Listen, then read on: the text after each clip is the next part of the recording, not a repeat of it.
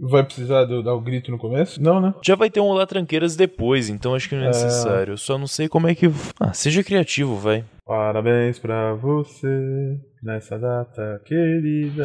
Talvez um iniciando as festividades de um ano, algo do tipo, pode funcionar melhor do que o parabéns. cara. Se é aniversário, parabéns faz sentido. É, porra. Caramba, eu não tinha pensado nisso, verdade. eu sou meio burro às vezes. Ai, caralho. Bom, de qualquer forma, esse vai ser o episódio iniciando a comemoração do mês de aniversário do Curva de Rio. Esse foi o episódio que a gente gravou em primeiro lugar. Mais ou menos, né? Esse foi o primeiro que a gente pensou que de fato ia ao ar, mas nem esse acabou rindo, né? É, não, gravação, acho que esse foi o primeiro. Ah, tá, entendi, entendi. Tem aqueles outros lá. Olha, tem, tem aqueles muita, lá. Tem muito material. Tem muito curva de rio antes do zero, é, cara. É, cara, curva de rio é tipo Windows, é. Até começar a prestar, teve muita coisa que a galera achou que Nunca valia de alguma coisa. Então, Enfim. esse programa sou eu, Matheus, José Filho e Luquinhas, falando sobre o filme Clube da Luta do senhor David Fincher. Filme muito bom, um dos meus filmes favoritos, acho que o Matheus também gosta. Foi o Sim. podcast que a gente mais se preparou, né, Matheus? Você chegou a ler o livro até. Eu li o livro pra gravar esse podcast, de fato. Ficou meio merda ainda, né? Então, não é que ficou merda, acho que a gente que não tinha mão ainda. Falar a real, vocês vão ouvir daqui a alguns minutos o podcast zero. A gente tava sem muito preparo, a gente tava tenso e sem saber direito como fazer ainda as coisas. Uhum. Então, nem que o programa ficou ruim, tem bastante informação, bem informativo. Até o nosso amigo Felipe, o astrônomo, ele chegou a ouvir esse programa e gostou bastante, mas ele não tem a alma que o Curva de Rio adquiriu nos programas seguintes.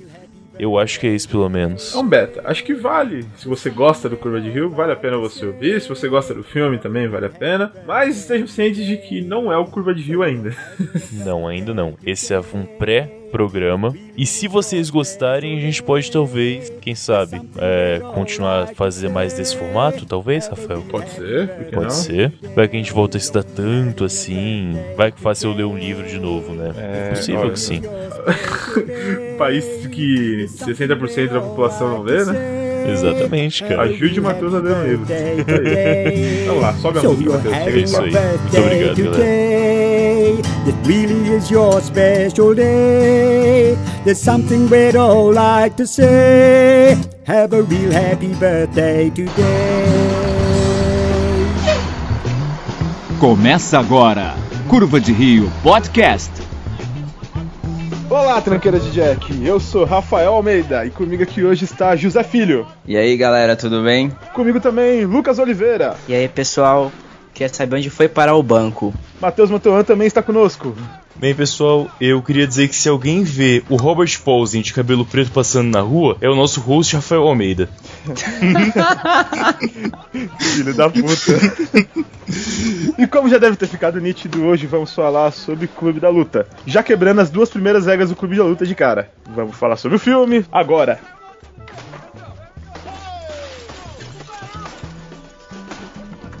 Você conhece Tyler Durden?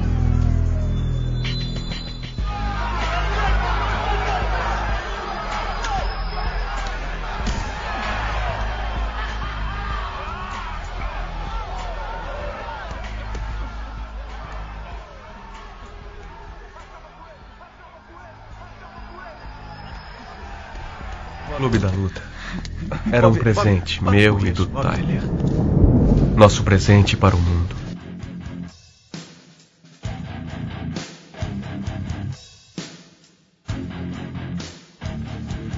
Vamos começar falando sobre o criador da obra, o Chuck Palahniuk, que escreveu o livro, também Clube da Luta, o, li- o filme dirigido por David Fincher. Chuck Palahniuk, Matheus. Eu acabei lendo agora, no- nessa última semana, o livro para poder gravar com vocês o episódio em si, né, agora. É, pelo que eu vi que fala dele na capa e a gente deu uma pesquisada em cima, o cara tem uma vida bem conturbada, né? Ele foi lutador amador parte da vida, é, já trabalhou com N subtrabalhos diferentes, já fez várias coisas que não é especializado para ser, apesar da formação em jornalismo que ele tinha, ou tem, afinal, ele tá vivo até agora, né? Não tinha, tá aí ainda, pelo Acho que menos. diploma de jornalismo não, não inspira, né? Deve, deve, deve É, né, uma no Brasil, até o final da vida. no Brasil não é muito necessário, mas sei lá, pelo menos tem é importante. Enfim. É, e teve uma vida bem conturbada também. Teve o pai assassinado, o avô cometeu suicídio, matou a esposa dele. Ele, o livro, pelo que eu li, reflete bastante o que foi a vida dele em termos de violência seca, aquele niilismo mesmo, bem agressivo no caso. É, co- convenhamos, o cara pra escrever o Clube da Luta ele tem que ter sido meio traumatizado, né? Não é um livro assim. Pelo menos o filme, o livro eu não sei, mas não é um filme muito leve, né? É, Coisas no filme- estranhas aconteceram. Pode falar, Lucas? Você vê muita. muito do personagem principal surtando, tipo, pirando como se tivesse passado por esse tipo de vida. Por mais que no filme ele não tenha tido uma vida muito conturbada, ele é um cara completamente pirado. Porque chega ao ponto de criar um- uma dupla personalidade pra tentar viver É. uma vida do jeito que ele que realmente queria. Quando eu assisti a primeira vez eu era muito novo, então pra mim nem passou pela cabeça até ver no final que era uma outra personalidade. Mas eu assisti de novo, depois já de grande, tipo, dá tão na cara, tá ligado? Só que você ignora, tá Peraí, ligado? peraí, As peraí, peraí. que o filme dá. Como assim depois de grande, Lucas? Você tem um metro e meio até hoje, porra. Depois de velho, Depois que ele perdeu a virgindade, Matheus. ok, Caramba, beleza, porra. entendi, foi mal. Gente, tem uma outra curiosidade, momento Wikipédia do Zé, do, do autor do livro. Cara, ele era casado com uma mulher, no entanto, ele já vivia com o namorado dele. Ele era casado no, no cartório, mas morava com um namorado. Então, assim, o, o rapaz não era nada normal, né? Meu Deus. Calma aí, ele era casado com uma mulher e tinha um namorado e vivia com esse namorado enquanto era É. casado com uma mulher. no Exatamente. papel ele era casado com uma mulher, mas ele vivia com um cara. Confuso isso, né? É, Calma aí, mas normalmente quando você é casado com uma pessoa, eu acho que você mora com ela. Não, é uma regra, cara. Não, tava- não é contrato, Cara, isso não é obrigação. tava. Entendi, quando você Ele- escreve o ele Clube da Luta, as regras não se aplicam, né? É, com certeza. Ele Enfim. provavelmente tipo, tava tentando ficar um pouco fora da mídia e tentar não ser tipo, muito falado e talvez por isso que ele deixou ele como casado como mulher pra não ninguém ficar enchendo o saco, ah, você é gay, fala como quer ser gay, tá ligado? Ah, Ainda mais cara. nessa época, tá ligado? Que, que tinha, o pessoal precisava muito mais desse tipo de coisa. Ah, mas cara, ele escreveu o Clube da Luta. Qualquer coisa que ele fizer depois disso, tá tranquilo, velho. Todo mundo vai perdoar. É, imagino que sim, pelo menos, né?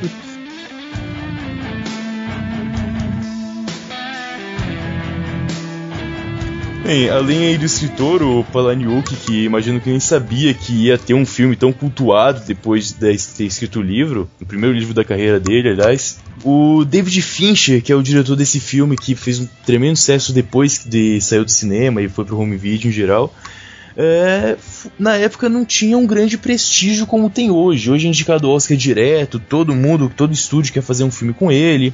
Na época ele que era conhecido por ter feito o filme Seven, que eu sou fã pra caralho do Seven, acho que na mesa aqui todo mundo deve ser, né? Ah, porra, que Por favor, né? Seven é do caralho. 95 aí, o Kevin Spacey fazendo John Doe.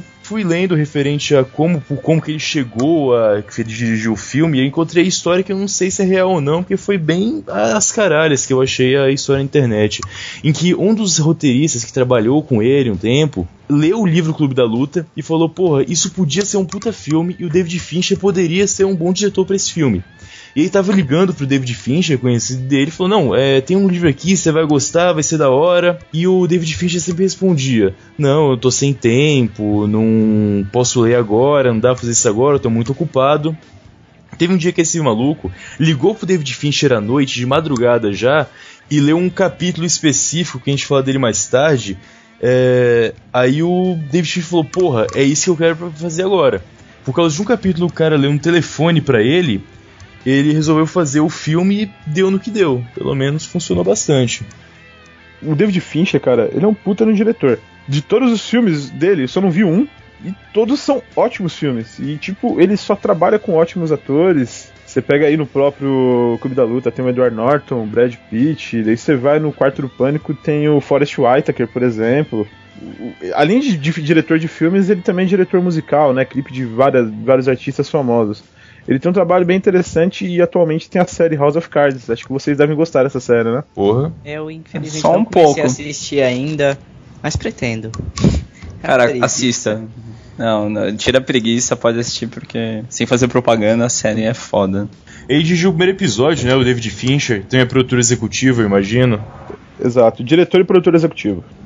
Maravilha. Muito bom.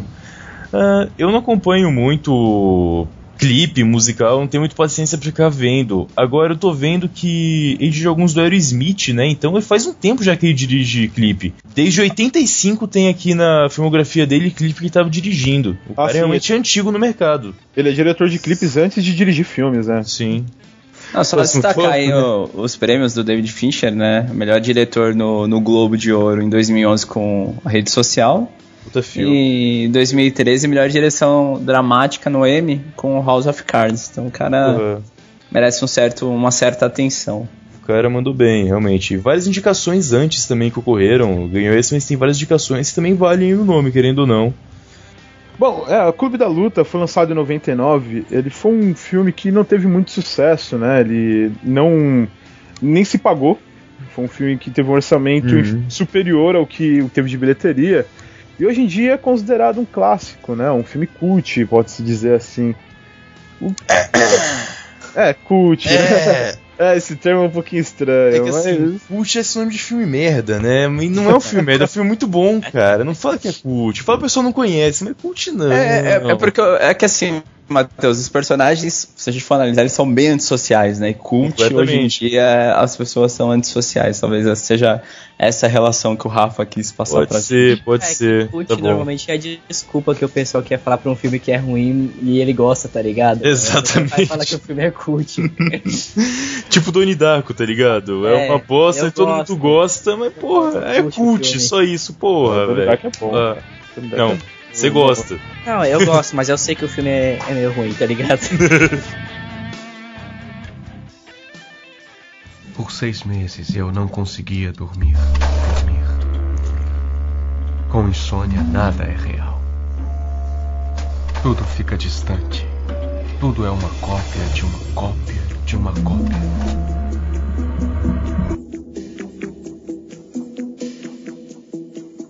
Assim, você acha que rola uma identificação da galera com o personagem principal? Ah, mano, eu acho que teve, tem muita gente que passa por um período da vida, tipo, naquela. Que nem no começo, tipo, é casa, trabalho e algum hobby ridículo, tá ligado? E você sente que sua vida não tá andando. Acho que deve ter bastante gente que se identifica com ele nessa parte do filme. É que na verdade as pessoas elas, elas têm medo de ser quem elas gostariam de ser, talvez seja Sim. por isso. né? Eu quero ficar vendo aquela vidinha segura, sem graça.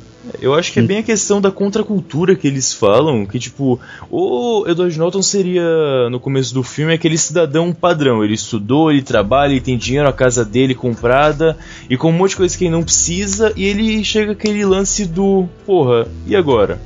O Lucas aí, que eu sei que é fanzaço de Raul, Raul Seixas, é aquele lance do ouro de tolo, sabe?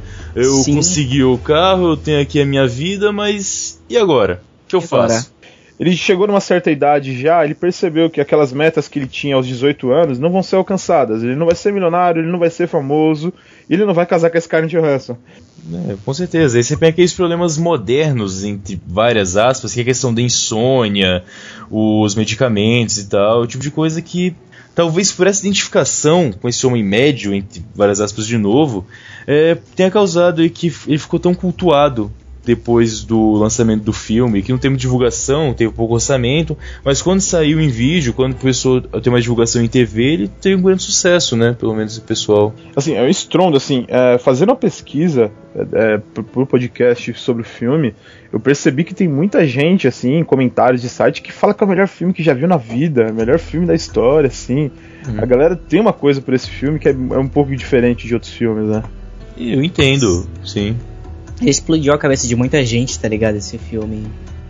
Fora que assim, né? Muita gente, se a gente for pegar os três atores, os três principais no filme, Brad Pitt, o Edward Norton e a Helena Bonham Carter, né?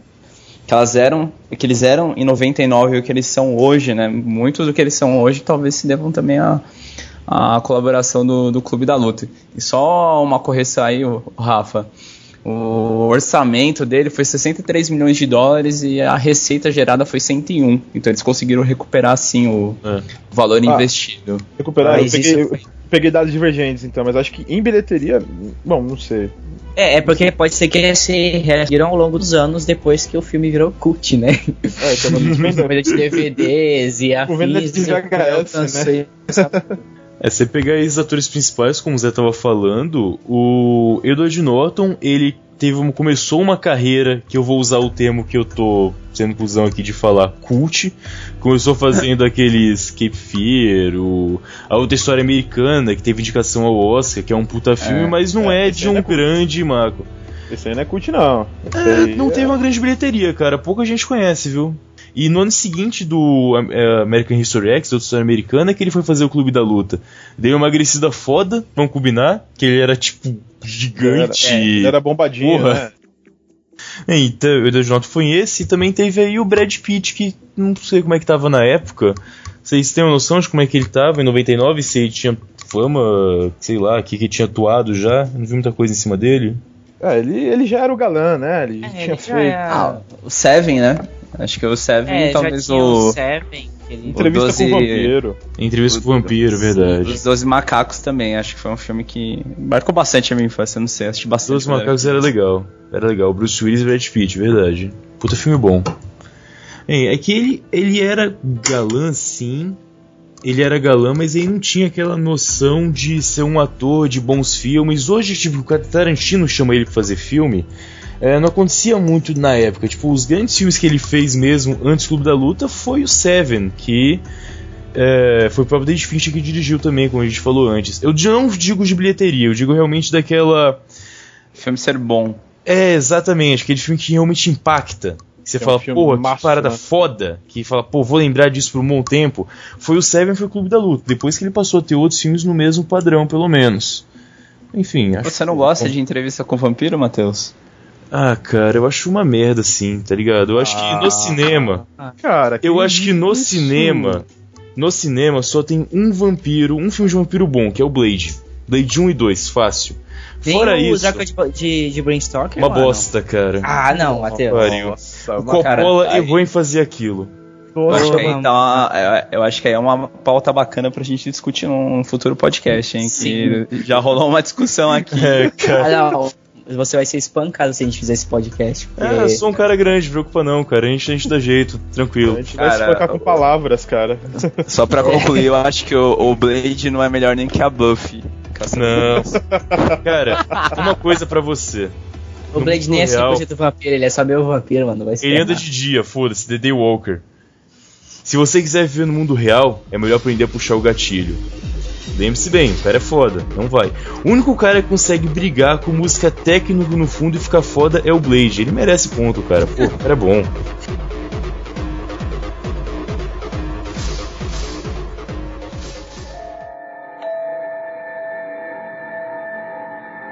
Acho que depois dessa base aqui que a gente teve sobre o antes do Clube da Luta, o pós, a produção, os atores, a gente poderia começar a destrinchar na melhor maneira possível aí esse maravilhoso filme que a gente teve.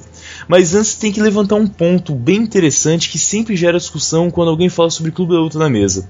Duas pessoas sobre Clube da Luta gera discussão nesse exato ponto que a gente tratar antes, eu imagino. Qual o nome do narrador? Na minha cabeça, ele é um homem sem nome. Não, não é importante também. É, pra mim ele. É, é exatamente isso, não- não é importante. Ele é só um narrador, mais nada. É só um narrador. Assim, encaremos é, uma coisa. pelo- pelos créditos, é narrador. Eu já assisti alguns filmes que, que, o- que o principal não tem nome, então eu. O Jack é uma referência. Tyler Sim, é sim. outra. O Cornelius, outra. Cada um. Acho que. Acho que a intenção do, do David nesse filme é justamente instigar essa discussão. Então. não tenha se revelado durante tanto tempo, mas. É, pode falar.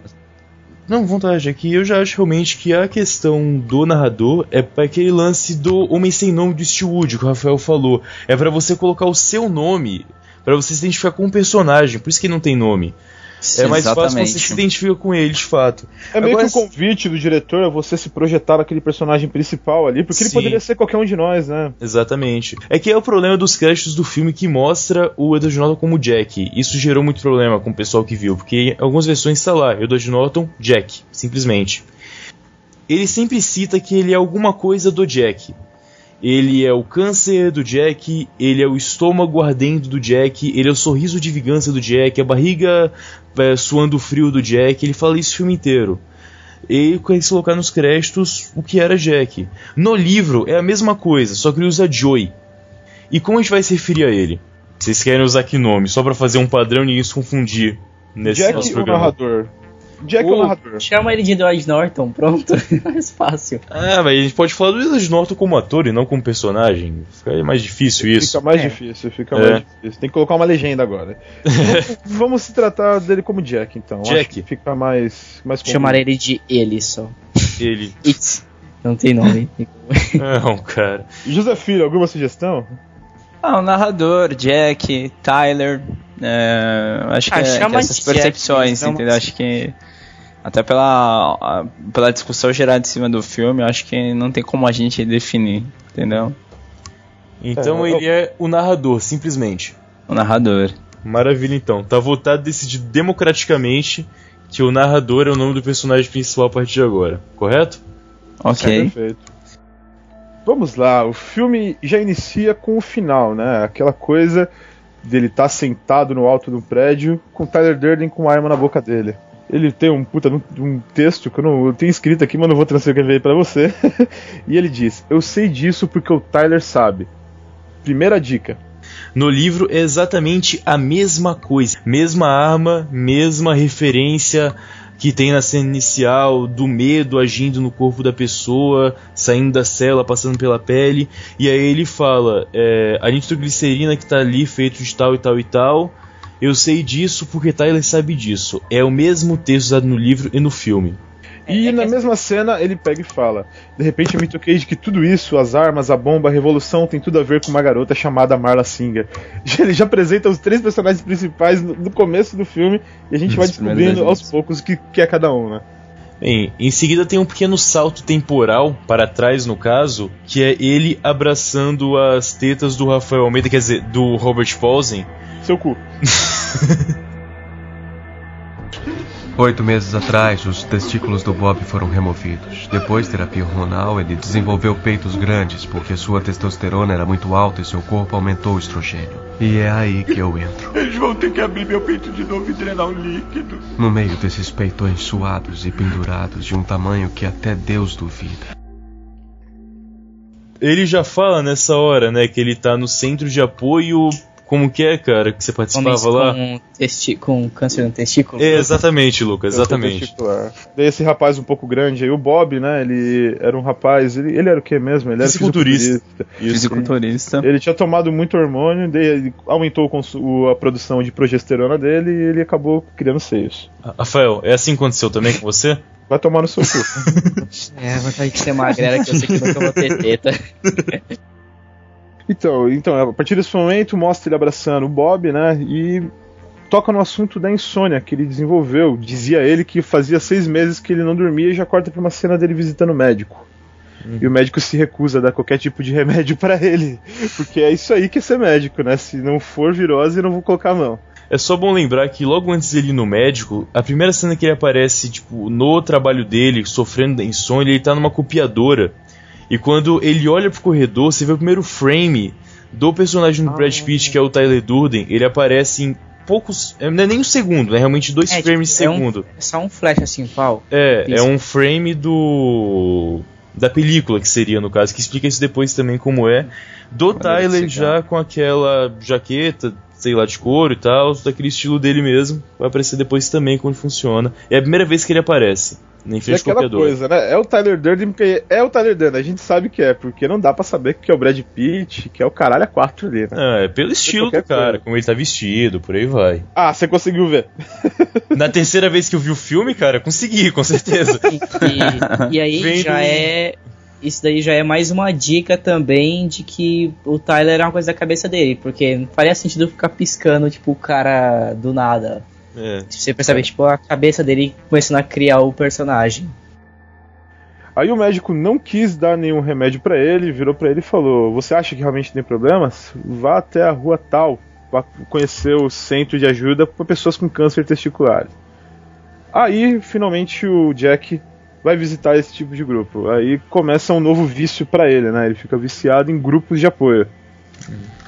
É legal no livro que diz que nas primeiras vezes que ele foi, ele não conseguiu chorar até que ele conheceu o Bob, que é um cara que pareceu tão tão bonachão, tão tipo, cara, ele não deveria estar nessa, que ele comprou a dor do cara, como se tivesse comprado a dor do do Bob pra ele. Entende? Meio que a ideia que passa. Até aquela cena no filme em que ele abraça o Bob e quando ele sai, o choro dele formou um smile na camisa do. Do Bob. É, no livro também é a mesma coisa. Formou um pequeno rosto feliz com na camisa dele quando eu chorei. Exatamente. E eu pensando que o Forrest Gump tinha inventado isso aí, né? Não, não, cara. Nada acontece. Enfim. É bom aí citar também que quando ele vai nos grupos de apoio, ele sempre mente o nome dele. Que ele, ele acaba tomando isso como vice e vai em vários grupos. Não é só no câncer testicular. Ele primeiro é Cornelius, depois ele é Rupert e vai trocando o nome constantemente. em todos os é lugares que ele vai. que eu- desse filme eu descobri que existe grupo de apoio pra tudo no mundo. Porque tem um grupo de apoio pra pessoa com câncer testicular, tem grupo de apoio pra pessoa com câncer no pulmão e tem grupo de apoio pra pessoa com parasita no sangue. É. Eu nem sabia que existia parasita de sangue, muito menos que as pessoas que têm isso se juntavam pra falar sobre isso. Não tinha gente o outros suficiente pra montar um grupo, né, mano? Exatamente, Porra. cara. É, tipo, será que é uma coisa tão normal assim? Tipo, será que alguém que trabalha comigo tem parasita de sangue? Nunca saberei, né? É, nunca saberá. Então, A, a não a não ser que você vá no grupo, né? De repente. é, encontra alguém lá, é possível. Eu vou procurar, será que tem por aqui? Enfim, Enfim. O AA tem. Eu acho que pra gente. é clichê a A, ele, ele nem vai em uma A no, no filme, né? Tipo, não teria a menor graça. Então, e foi exatamente no- nos grupos de apoio que em determinado momento eles têm aquela questão de você entrar dentro da sua cabeça, mentalizar alguma coisa. A moça lá do grupo de apoio, provavelmente psicóloga, fala pra eles entrarem numa caverna. Dentro dessa caverna, ele vê um pinguim que sempre olha pra ele e fala: Deslize. Eu acredito que é- é- é- aí seria o primeiro momento que ele se encontra de fato com o Jack, que é o eu interior dele. Pode ser, pode ser Pode que ele tenha ser. sido um gatilho pra ele desenvolver o, o- Tyler, né? O Jack, É, o inicialmente. Jack. É. Bem, o ponto é que esse gatilho é totalmente perdido quando ele conhece a vadia da Marla Singer, né? Que ele passa a Singer. perder a capacidade de ficar feliz nos apoios, ele não consegue mais chorar, ele volta a ter insônia. Quando ele conhece no grupo de apoio ao pessoal que tem câncer testicular, uma mulher que entra fumando no, no recinto. Num grupo de câncer testicular. Vocês entenderam, né? Que isso não é possível, é sério. Alguém, alguém aí É. não entendeu ainda? Olha, aquela questão, normalmente quem tem câncer de testículo já não tem mais o testículo. Ela É. mesma fala isso no filme pra pois ele. é, É, faz Mas faz sentido. eu ir pra lá porque eu não tenho testículo, você ainda tem o seu. Pois é, com certeza. E aquilo dele- incomoda. A Perdão. delicadeza que ela chega, ela já chega assim fumando. É aqui que a galera do câncer. É legal a hipocrisia de- dele. Porque ele fala dela, vai apresentando ela nas cenas, ele vai descrevendo ela como Marla, a grande turista. Essa garota, Marla Singer, não tinha câncer de testículo. Era uma mentirosa. Ela não tinha doença nenhuma. Na maior parte. Tinha visto ela no Livre Escuro, meu grupo de parasitas do sangue azul. Depois no Esperança, meu grupo bimestral de anemia. E de novo no Aproveite o Dia, meu grupo de tuberculose sextas à noite. Marla, a grande turista. Sua mentira refletia a minha mentira. E de repente não sentia nada. Não conseguia chorar. E mais uma vez, não conseguia dormir.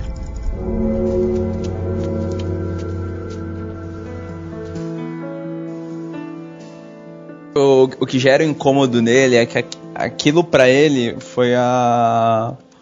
Foi o placebo que ele precisava pra poder voltar a dormir, pra poder voltar a ter uma vida razoável. E de repente, o modo como ela encarava isso, até quando ela falava o que, que é a sessão do, do câncer testicular, é, isso incomodou bastante ele, a forma como ela encarava aquilo também. Quer dizer que faltava seriedade pra Marla?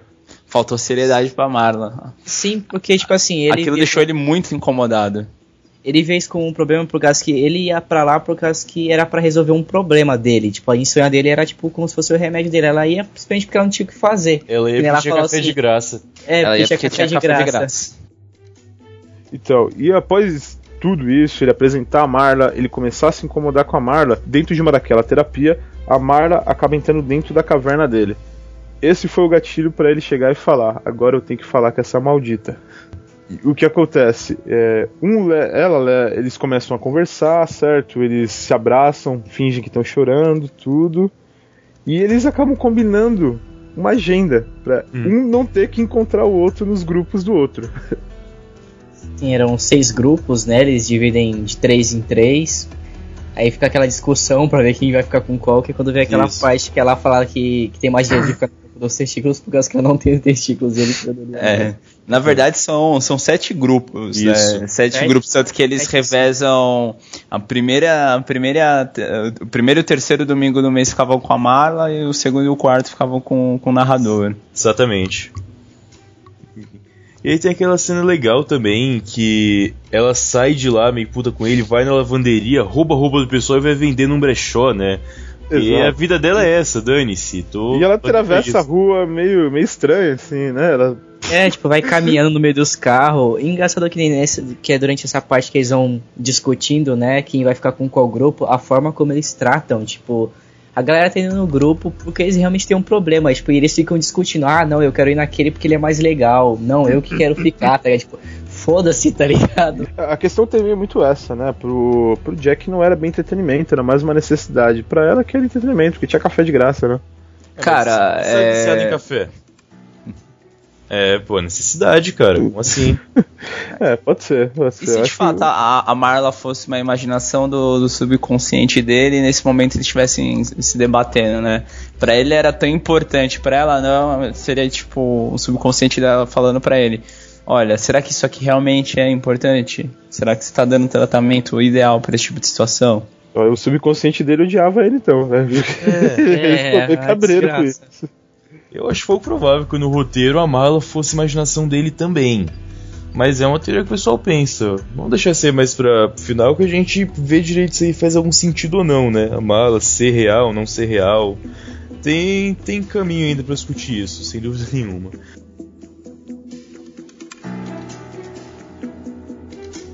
Mas o ponto é que depois em que é, conheceu a mala, ele teve que fazer uma série de viagens pelo trabalho, porque ele trabalha com seguro de carro. Exatamente.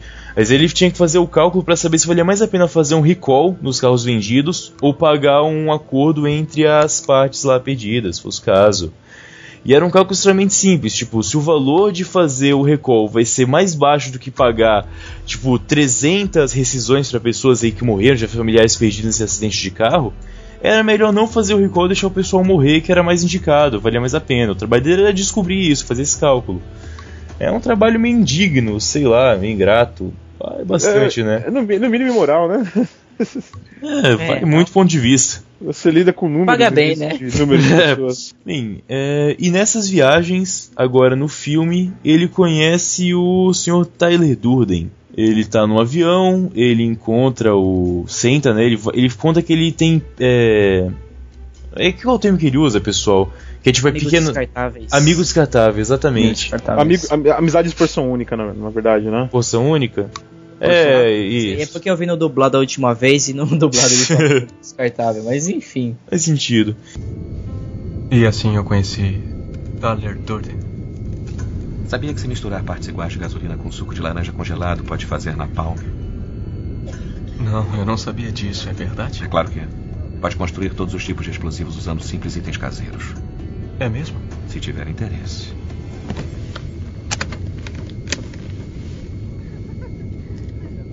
Tyler, até agora você foi o amigo descartável mais interessante que eu já conheci. Enfim, ele eu fala assim, o Terduden pro narrador que ele é um cara esperto, que, enfim, dá pra fazer mais da vida, e vai embora simplesmente e deixa o número dele com o narrador. Porque eles entram num diálogo meio estranho. O Tyler fala daquela questão se você não tiver capacidade de seguir as normas de segurança, por favor mude-se de lugar, no caso de você estar tá em frente à saída de segurança. Dele começa aquele papo, né? Ilusão de segurança. Normas de segurança 10 mil metros de altura. É, tipo, Todo é mundo ridículo, sorrindo, tá ligado? Tranquilo, na rua. Só ele fala sobre o oxigênio como droga, né? Porque ele fala, uh. porra, cara, só avião cai. Normalmente ninguém sobrevive. Pra que, que tem oxigênio naquela porra lá? Pra galera morrer mais tranquila, porque o oxigênio puro, do jeito que vem, deixa todo mundo meio Qual que é a palavra? Fica chapadão, pô. É, exato. É. Isso, exato. Chapada. A Dá palavra uma que a gente brisa, dá uma quer. brisa. Daí ele pega ainda a porra do folheto e fala: Observe como eles estão com expressão de vacas hindus. Aquela expressão assim, de nada realmente, de pessoas que acabaram de se drogar. E o, o Tyler é cheio dessas coisas, né? Ele, ele é cheio dos diálogos interessantes, assim. E ao final desse diálogo ainda tem aquela coisa, assim, é que foi uma coisa bem sutil, assim. O em determinado momento o Jack vira pra ele, pega e fala: Você é sem dúvida o amigo persona única mais interessante que eu já tive na minha vida. Uhum. O Tyler se retira e fala: A dúvida cruel, trazer ou virilha? sai de frente ou sai de Sim, costas sim. pra pessoa? É interessante também, voltando ao livro, que isso no filme fica bem subjetivo, mas é e deixa bem claro o escritor quando está escrevendo a história que o Tyler só apareceu por causa da Marla. Que um lado do narrador que era apaixonado pela Marla quis sair pra poder, enfim, investir no que ele queria, que era aquela menina. Então, o gatilho pro Tyler aparecer e pôr Foi a Marla. e tal, foi a Marla. No filme isso não é claro, é subjetivo, mas você até pode, sei lá, eu não entendi isso no filme, mas poderia ter entendido, eu imagino. Tem Ah, o estereótipo, né? Do, do cara forte. É, Que não tá nem aí pra nada, que anda de carrão, que naquela cena que ele sai do aeroporto ele rouba o ele carrão. rouba um carro, é. Então, assim, é um estereótipo. Talvez esse estereótipo pudesse atrair Sim, sim. a atenção da Marla. É, no livro é bem claro que ele só surgiu por causa dela. O Tyler fala uma hora, eu fui apaixonado por aquela menina e tive que sair daí de dentro, porque você não quer fazer nada. P- Pode ser, né? de repente o Myler foi a consciência dele tomando vida própria, assim, se rebelando sobre, sobre aquele ser humano babaca que ele era antes, né? Aliás, não sei se ele era um babaca, mas dá a entender que era, né? Não, acho que o babaca não, cara. Ele só era tipo um cidadão médio. Ele não era babaca por mal. Ah, ah, ele velho, era, pra- tava lá. Pra mim, o cara que compra uma mesinha Yin Yang porque acha bonitinha tem alguma coisa errada, velho. Quem compra um Reband de 500 reais é a mesma coisa, cara. Mas Beleza. aí acho que a análise dessa cena faria mais sentido se a gente voltasse no ano de 99, como que era o consumismo naquela época. É, aquela coisa de ligar pra comprar, se receber Então. folhetos, né? Uma coisa gigante. Faz sentido.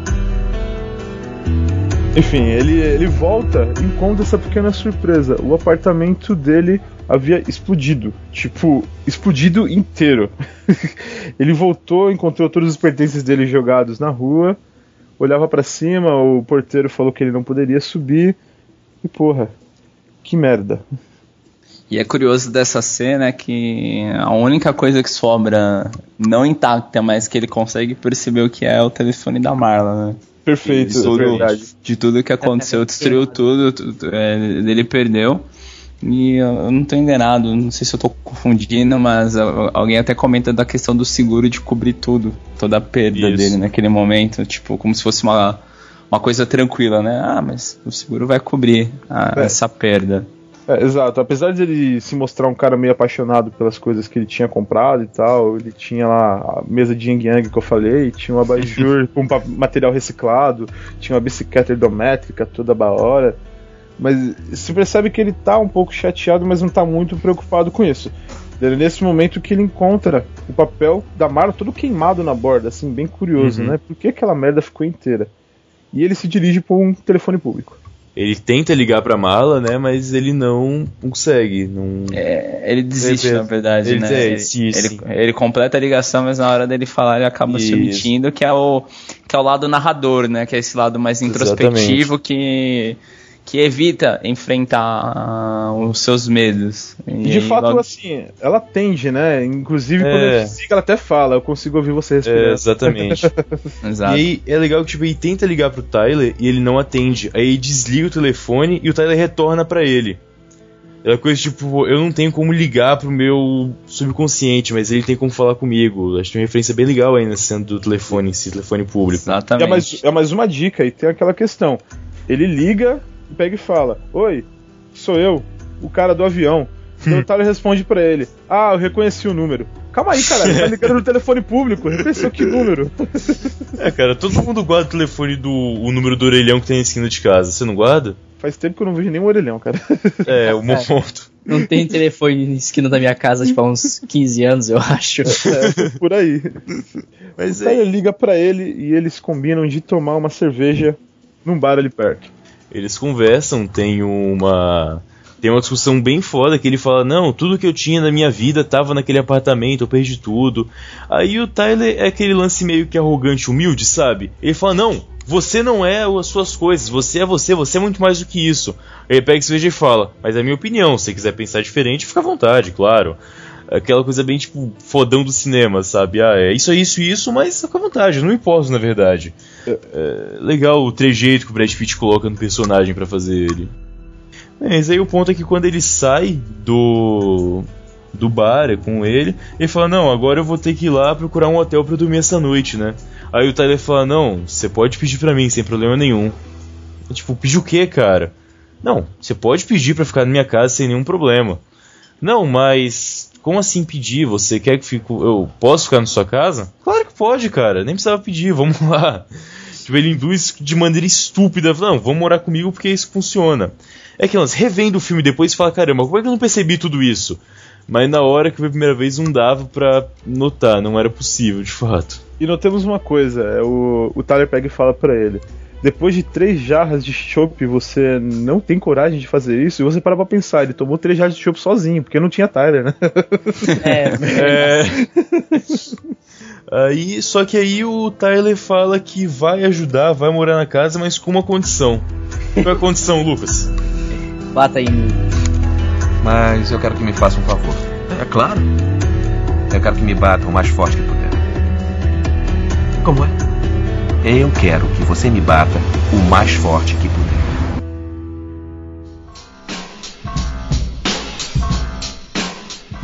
Me acerta da maneira mais forte que você puder. E ele dá um soco na orelha ainda, né? É, Ele isso é erra, né, engraçado. cara? Porra. Ele dá um soco mó desengonçado e fica minha hora. E ele assim, o filho da puta. É que vamos pensar, né? vo- Você se dar um soco e você acertar de primeira não seria uma, uma tarefa.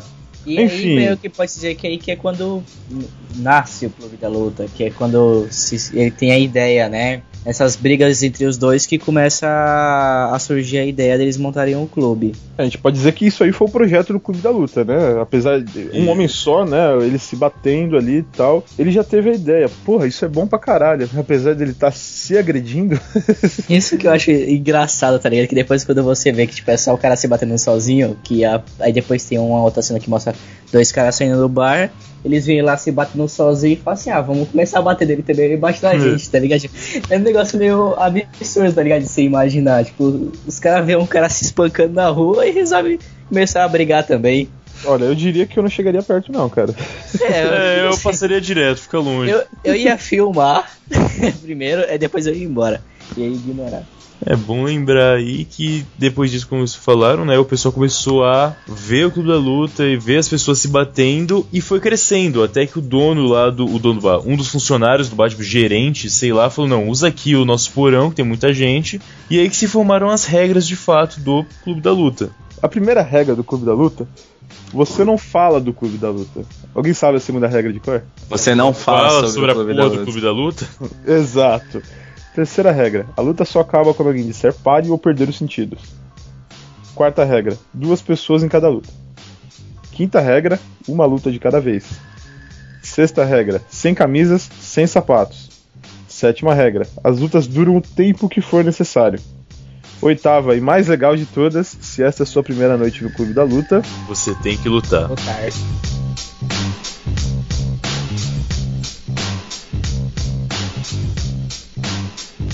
Tão óbvio quando você fala, você não fala sobre o Clube da Luta, você sai falando pra todo mundo sobre a porra do Clube da Luta. Então, o que acontece? Cada noite tá Exatamente. chegando mais gente, né? É. Exatamente, mas eu acho que o intuito é isso, tipo, ele falar pra você não fazer, pra você quebrar a regra. Exatamente. Pra você não seguir o, o padrão que é sobre o que ele fala depois, né? Você não seguir esse padrão social, você tem que quebrar regras. Isso. É, faz sentido, com certeza. Afinal de contas, as regras foram feitas exatamente pra isso, né? Exatamente. regras foram feitas pra ser quebradas. Paralelo a isso, é, tem o Clube da Luta que eles vão, a princípio, apenas de sábado. E o Jack tá morando com o Tyler. E a Marla existe ainda. Em determinado momento, ela entra em contato com ele pra perguntar o que aconteceu com ele, porque ele meio que sumiu do- dos grupos de apoio, né? E é nessa hora que ela fala pra ele: Então, acho que eu tomei um pouquinho a mais de Xanax. O, o mais curioso dessa cena, Rafa, fica pelo fato do, do telefone que ela liga, né? Isso, Ela liga no telefone na, da você- casa do Tyler. Pode crer, na- é, ter- quando eles combinam de horários, eles deram o telefone um pro outro, né? Pra caso precisasse Isso. de uma troca. E ele deu o telefone, teoricamente, do apartamento dele que explodiu, então ela não teria telefone nenhum. Mas ele deu direto esse número de telefone da Exatamente. casa, muito bem observado. É um ponto aí que você fala, porra, mais uma vez, quando você acaba de ver o filme, fala, porra, como é que eu não percebi isso quando vi a primeira vez, né? Exato. Caramba, é tão óbvio. É o momento não do era filme óbvio. que você tá Não. levantando as questões, que você ainda não tem respostas e você, Isso. você anota mais uma questão pra você tentar entender no, no futuro, desenvolver do filme. Enfim, o, o Jack, idiota que é, finge que não quer nada com nada, diz que não tá nem aí pra Marla. O Tyler pega o telefone, troca uma ideiazinha e vai lá buscar a Marla na casa dela.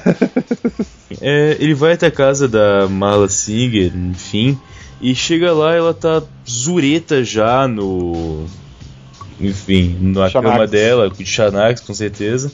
E ele olha pro lado e vê uma, um consolo, né? Um pirocão de plástico, borracha, Exato. sei lá. Ele bate assim no, É. na cômoda dá uma Tipo, sacudidinha. essa, essa parte no livro é legal que ele não olha só o consolo, ele olha o consolo e umas bonecas tipo Barbie.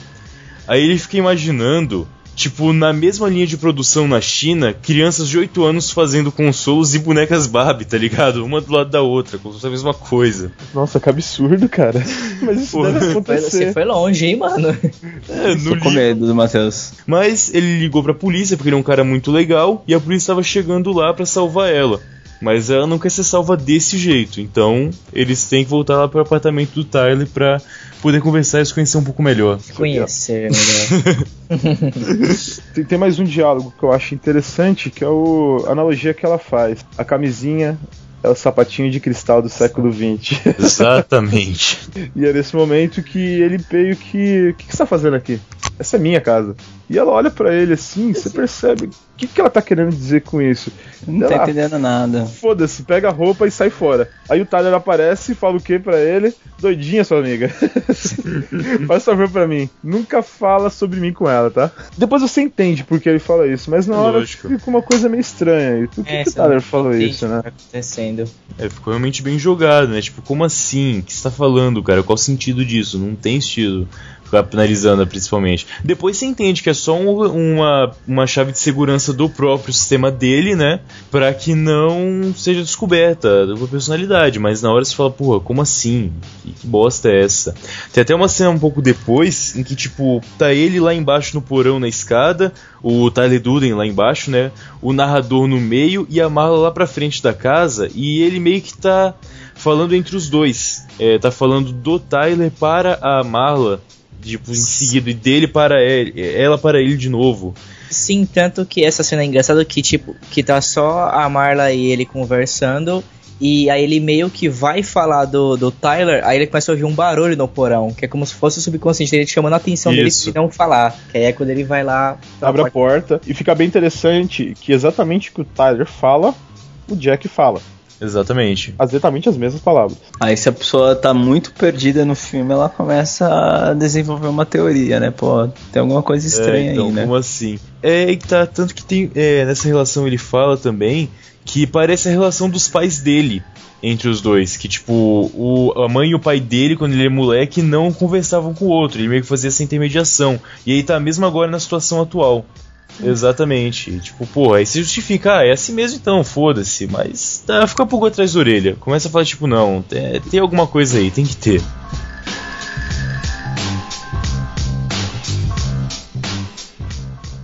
Porque no trabalho, ele mostra claramente que ele tá ficando meio fudido, né? Ele chega sem um pedaço do dente, chega com o olho roxo, chega com os dentes sangrando, camisa suja. E o chefe vai ficando meio puto com ele. Até ele deixa lá no copiadora, tipo, as regras do Clube da Luta que o Tyler pediu pra imprimir pra ele. E ele vai só falando, ah, foda-se, tá bom, tanto faz, beleza, vamos lá. Tem uma hora pode." que o- ele toma um puta de um esporro do chefe dele, que ele tá sentado na máquina dele fumando cigarro, assim, e o chefe chega. Você não pode fumar aqui, cara. Assim, você tá horrível, você tá, sua roupa tá suja de sangue, tipo, tava com a mancha de sangue no- na camiseta dele. E ele pega e fala, ó, sai daqui. Tira sexta, sábado e domingo de folga e volte na segunda com roupas limpas.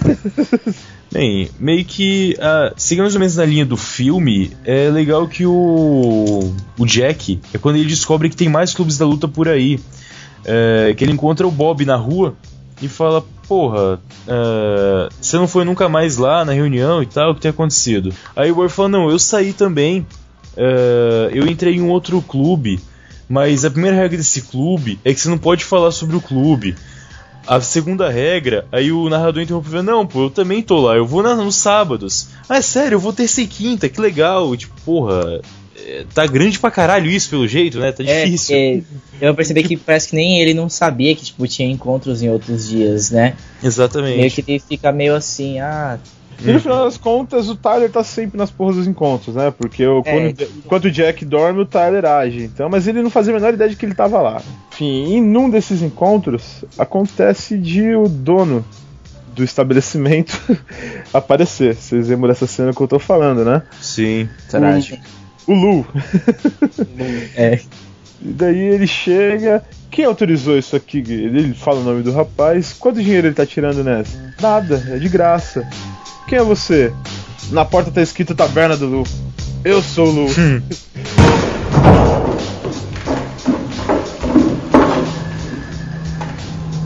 Quem é você? Quem sou eu? É. Tem uma placa lá na frente que diz Taverna do Lu. E eu sou o Lu. Quem você pensa que é? Tyler Durden. Quem foi que disse pra vocês que podiam usar a minha taverna? Fizemos um trato com o Irvine. O Irvine está em casa com a clavícula quebrada. Não é o dono desse lugar. Eu sou. E o Lu tá com capanga, que saca uma arma e o Lu dá um puta de um cacete no Tyler, né? Enche ele de porrada e o Tyler deixa, né? Fica rachando o bico, né? Enquanto tá apanhando. Exatamente. Exatamente. E o que, que ele faz depois? Ele se joga em cima do Lu e começa a cuspir sangue na cara dele.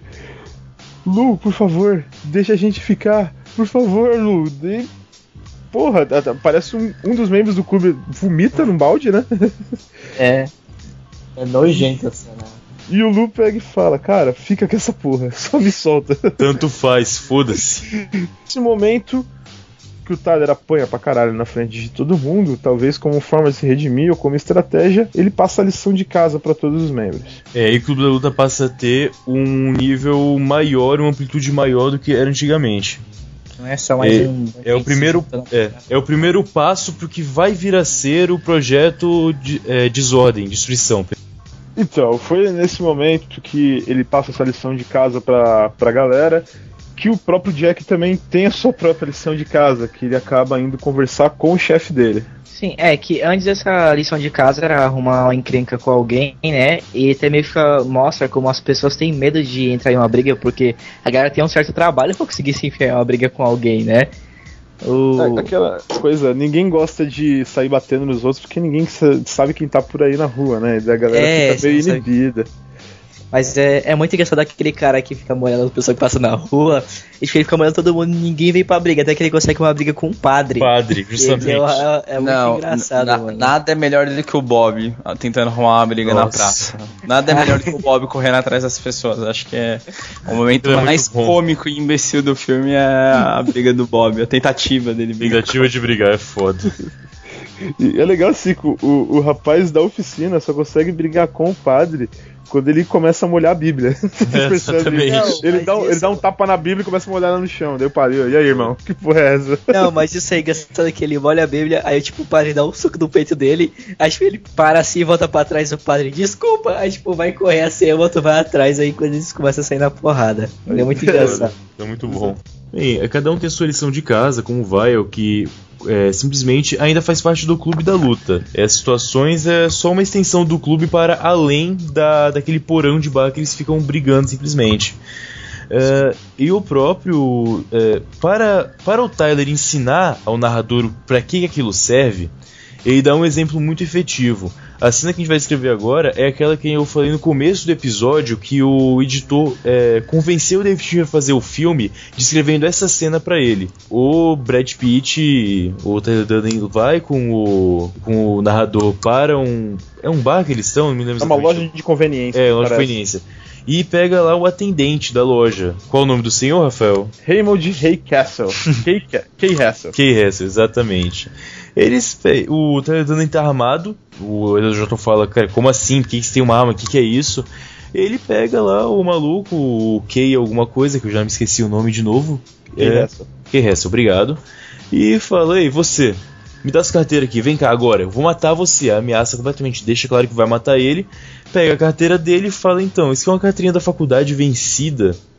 Você queria ser o quê? Ele disse que queria ser veterinário, disse que desistiu, chorando Então, pra é, caralho. Na verdade, ele tava estudando biologia, mas na verdade ele não queria aquilo, ele queria mesmo era ser. É, exatamente. Aí, antes de matar de fato ele, que não acaba não matando, ele falou: Olha, eu sei onde você mora, eu sei onde você trabalha, eu vou ficar aqui com o seu documento. Então, se em seis semanas você não voltar pra faculdade fazer o que você quer fazer, eu vou encontrar você, eu vou matar você. O Edward Norton fica puto, fala que porra é essa, como isso tá acontecendo, qual o sentido disso. E o Brad Pitt fala: ah, ele amanhã vai ter o melhor café da manhã de todos os tempos, tudo vai brilhar pra ele, e amanhã vai ser o melhor dia da vida daquele cara, por causa dessa porrada que acabou de receber. Com, usando as frases exatas do filme, Obrigado. amanhã, amanhã será o dia mais bonito da vida de Raymond K. Hassel. Seu café da manhã será melhor que qualquer refeição que você e eu jamais provaremos. Mas esses planos vão crescendo, o Tyler passa a ficar menos presente na vida do narrador, pelo menos.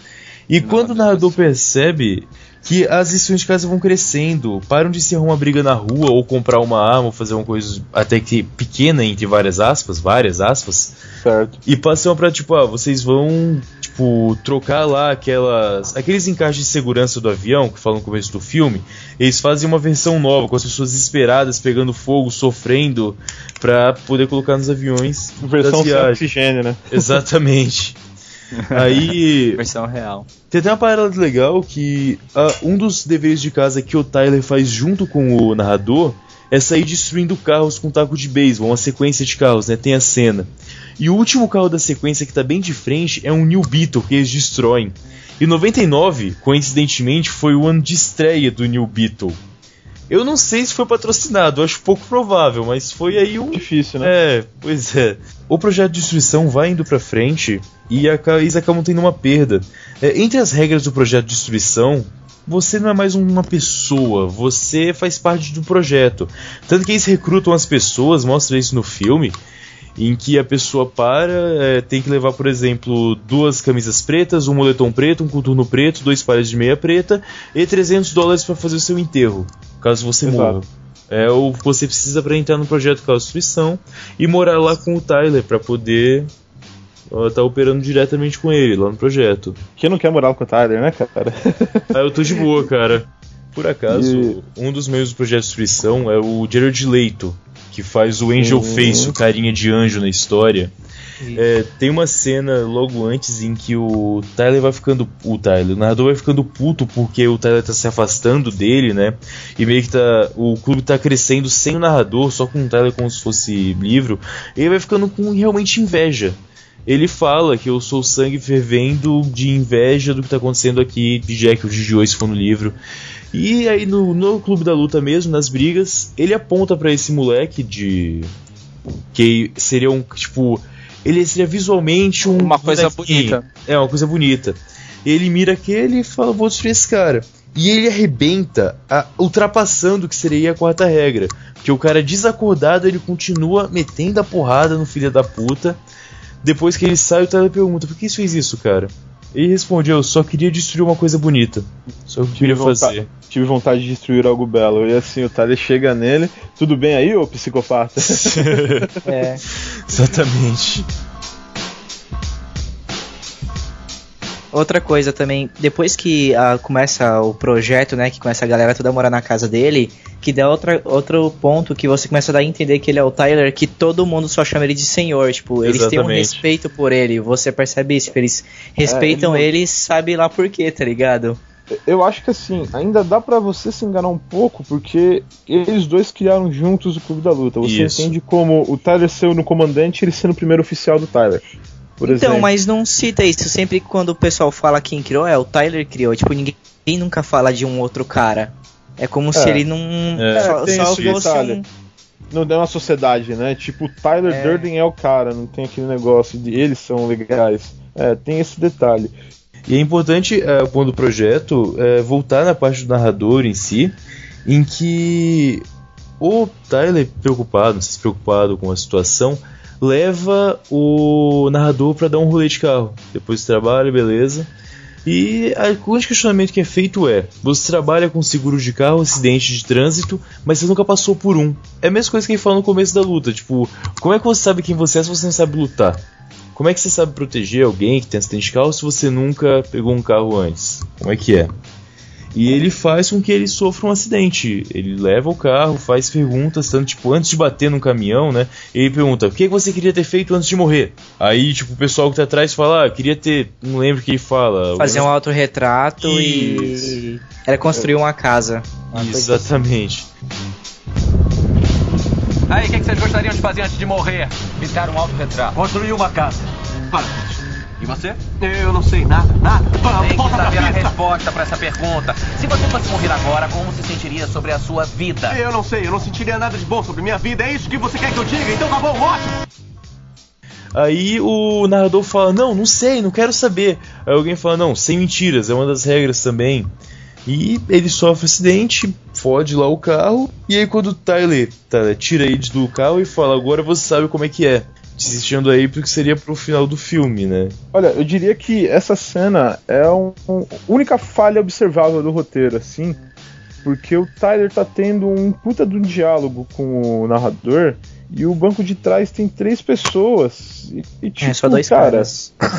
é É, dois então, caras? é, é isso que eu. É dois caras. É, eu tava até. Eu me perguntei isso. Se a- quando ele tá conversando com o Tyler na frente das pessoas, tipo, é só na cabeça dele ou ele fica falando mesmo, tipo, fazendo É. o papel das duas pessoas. Não dá pra Então, é saber. que, normalmente quando eles têm um diálogo, não tem mais ninguém prestando atenção a não É. ser eles dois. Nessa cena, que a única que dá a entender é que tem mais gente naquele lugar que vai estar ouvindo aquela conversa. A gente não Então, sabe se aquela conversa no- aconteceu de verdade, o que aconteceu. Porque você não sabe exatamente como que é essa esquizofrenia dele, né? Você não É, sabe então. como que ela funciona. Então não dá Então, porque pode ser que ele tava só dirigindo e, tipo, toda aquela conversa tava só na cabeça dele, ele não tava realmente falando. E, tipo, pros caras ele tava calado, mas na cabeça dele tava tendo aquele diálogo. Não Então, dá pra saber se realmente. E outra, O que ninguém acontece- questionava o que ele fazia, a forma como ele pensava. Eu já tava na- naquele momento que, mesmo que Você tivesse confia alguém. no Tyler.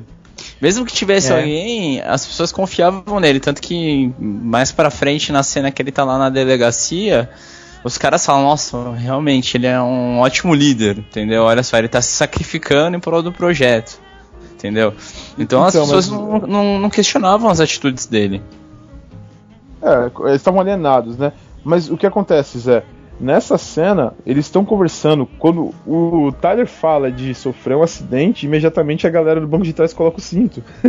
o que dá a entender de que estava acontecendo um diálogo de verdade ali, entendeu? Não, mas eles colocam o cinto quando ele coloca o cinto primeiro. Ele começa a soltar o volante, aí ele coloca o cinto. Aí, tipo, os caras de trás vai e colocam o cinto também. Eles vê o cara colocando o cinto e eles já devem pensar, puta, vai dar merda.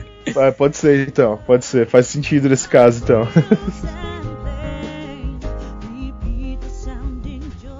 O dia após o acidente, ele desperta. Cadê o Tyler? O Tyler desapareceu. Daí, à noite, é, volta a galera com o corpo do Robert Paulsen e tal. Daí, a primeira, não sei qual regra no- do projeto de Strombo, ninguém tem nome.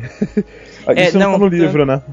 Tanto que um pouco antes disso é quando a Marla aparece, ele tipo tá do lado de fora da casa, ela aparece lá pra falar com ele e eu não lembro bem o que que ela fala, ele só fala, o Tyler não tá aqui. Aí tipo, ela olha com aquela cara pra ele, tipo, porra, você é maluco mesmo, tipo, ele dá as costas e vai embora. Aí depois que ela dá as costas que começa a gritaria, tipo, do lado de dentro de casa, aí tipo, aí ele corre e é o... Quando o carinha baleado lá. É com o Robert Robert Paulsen. Paulsen. Que esse é o ponto. Aliado. Na morte você passa a ter nome.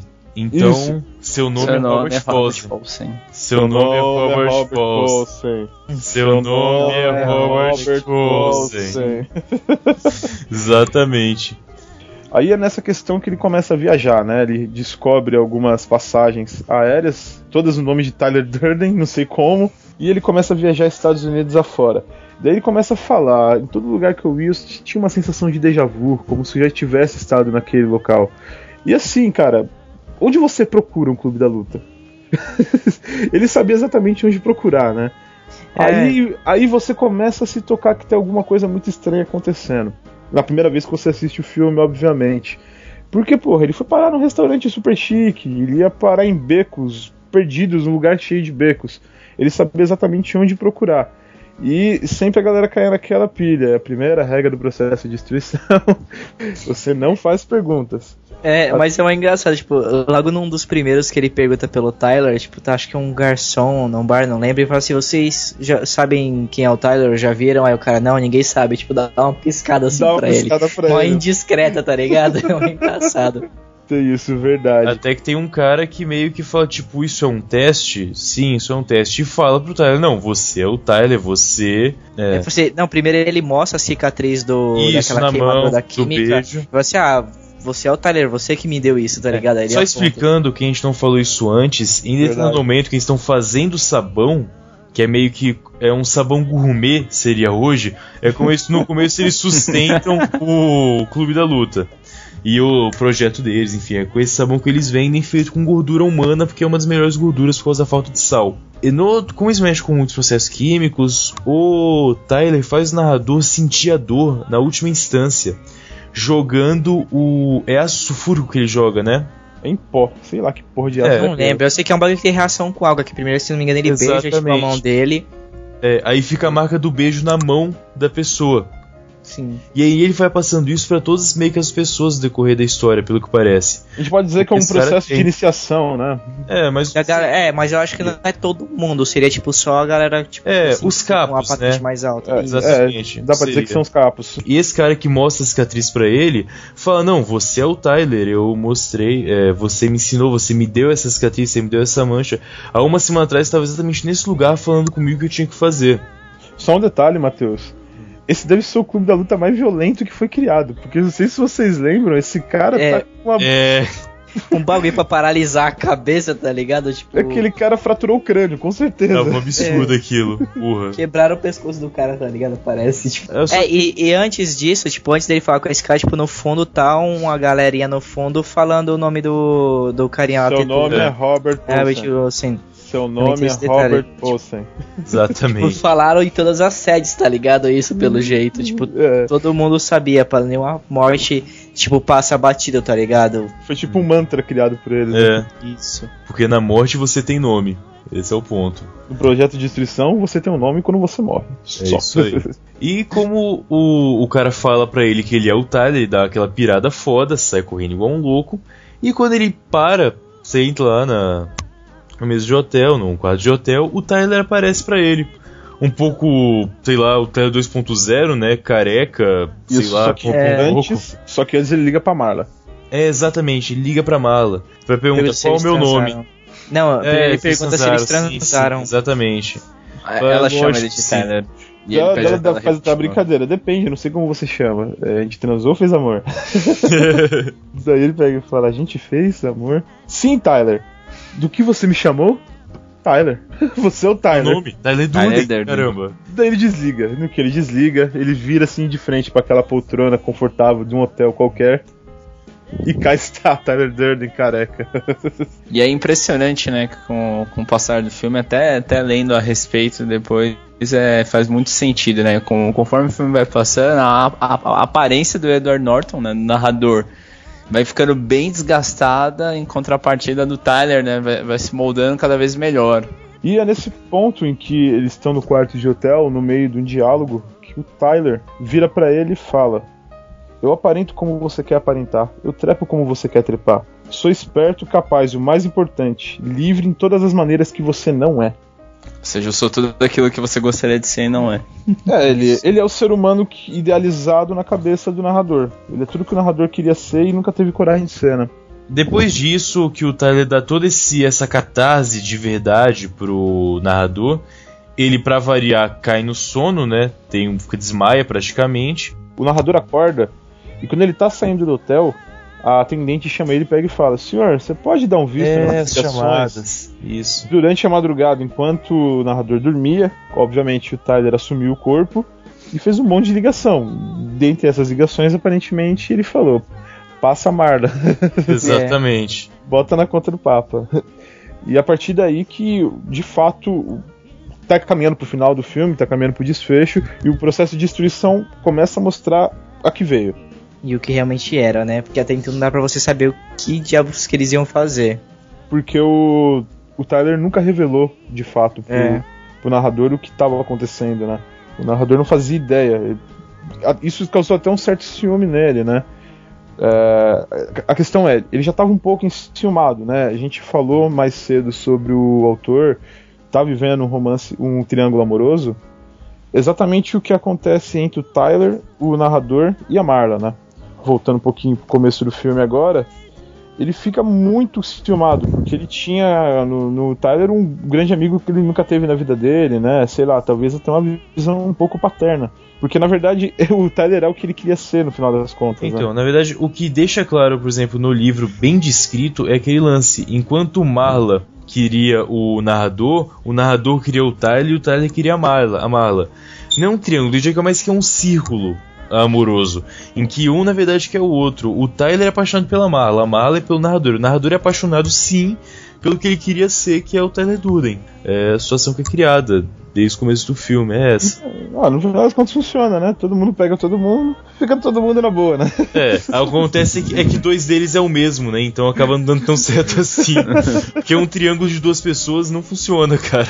Infelizmente. Precisa de três pontos no final das contas. É, o- é isso aí. Tem coisas que a matemática não explica, né, Matheus?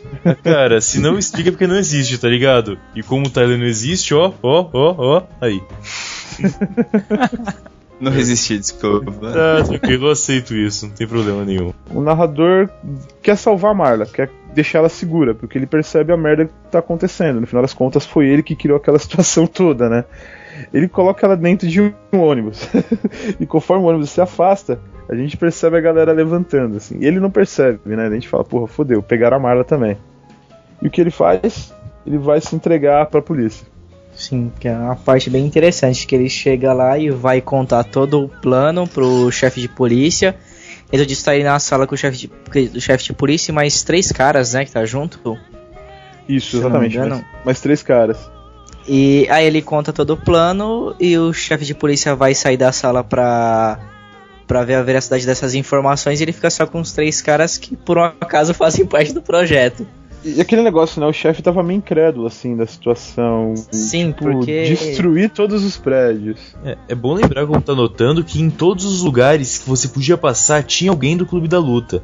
Eles É. deixam sem falar muito isso, mas tipo, o cara vai tomar um café e um atendente tá com o olho roxo, olha pra ele e abaixa a cabeça. Tipo, caramba, não posso falar nada sobre aqui, mas em todo lugar tinha alguém do Clube da Luta pronto. que Tava lá, em algum ponto, sempre. E daí, nessa situação, o chefe pega e fala: Cara, senta aí, mantém ele falando. Ele fala lá pros outros policiais que eu vou verificar isso que ele tá falando aí. Daí, nesse momento que, que o pessoal começa a todos a olhar pra ele, um vira pra ele e fala: O senhor é de fato um grande gênio, senhor. É muita Muito coragem a corajoso. sua. Não, mas a melhor parte é quando ele joga na parede e fala assim: Você falou que se, se qualquer um falasse, mesmo que fosse você, era pra gente arrancar suas bolas. Aí, tipo, ele co- aí, tipo, tudo que ele fala, eles vão e falam: Você disse que você ia falar isso, tá ligado? Todas as falas que ele vai falando, tipo, ele já tinha previsto já, o Tyler, que ele iria falar. Com sabão suficiente é possível explodir qualquer coisa. Isso aí. Daí eles começaram a fazer o sabão, porque sabão tem glicerina, né? Se você adicionar nitro, que não sei o que é isso, você tem nitroglicerina. Das teorias do próprio Tyler Durden. E ele tem Não, muito não é teoria, isso é química, cara. Isso é química? Isso aqui não é teoria, não, realmente é fato. Assim, Se juntar com serragem, fica dinamite, é a mesma coisa, dá no mesmo. Pô, não, não, não manjo disso aí. Eu pensava que era ficção do filme. Não, não. Dá pra fazer. Caralho. Dá, dá Não é pra fazer. Dá pra você fazer boba com merda, mano. É, não, tem gás, né? Eu acho mais aceitável, mas com sabão realmente tô impressionado. Não é sabão, é o que sobra da- do processo do sabão, que a glicerina sobra no caso, ela fica boiando quando o sabão fica embaixo, e tem que cortar o sabão, e o que sobra é jogado fora junto com a água, né? Mas se você secar a água sobre a glicerina, você faz a adição do que for necessário, cria glicerina, o que for, o que você quiser fazer basicamente.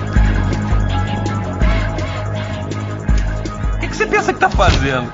Correndo de cueca por aí? Parece um maluco. Não, eu tô conectado a você. Eu já sei o que, que tá acontecendo. Então vai nessa, eu tenho um ótimo lugar pra assistir tudo. Não vou nem pagar por isso.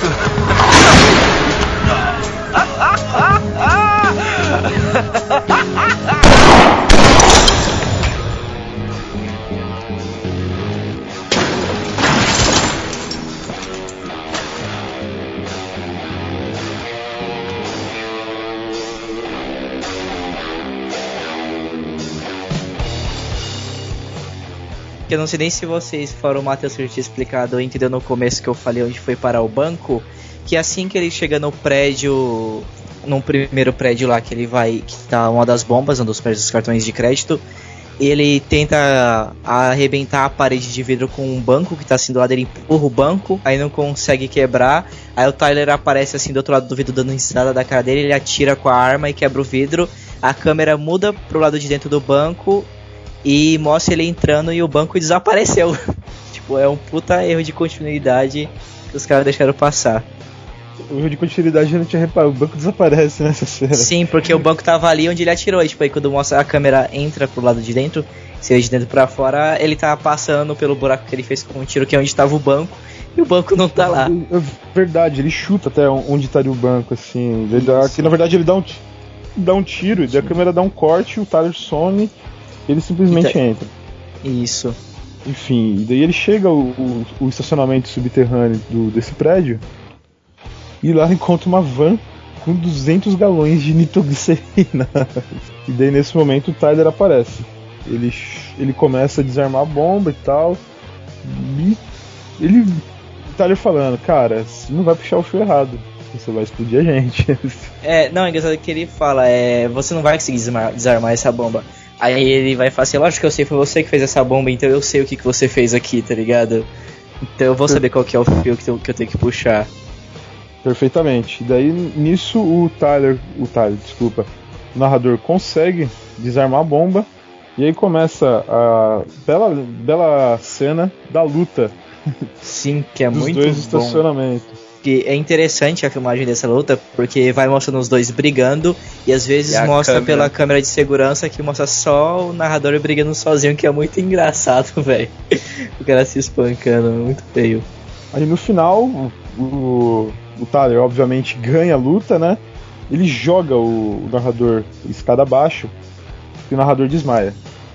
Quando o narrador tá desacordado, o que acontece? A cena inicial do filme tá lá. É, lá no topo do.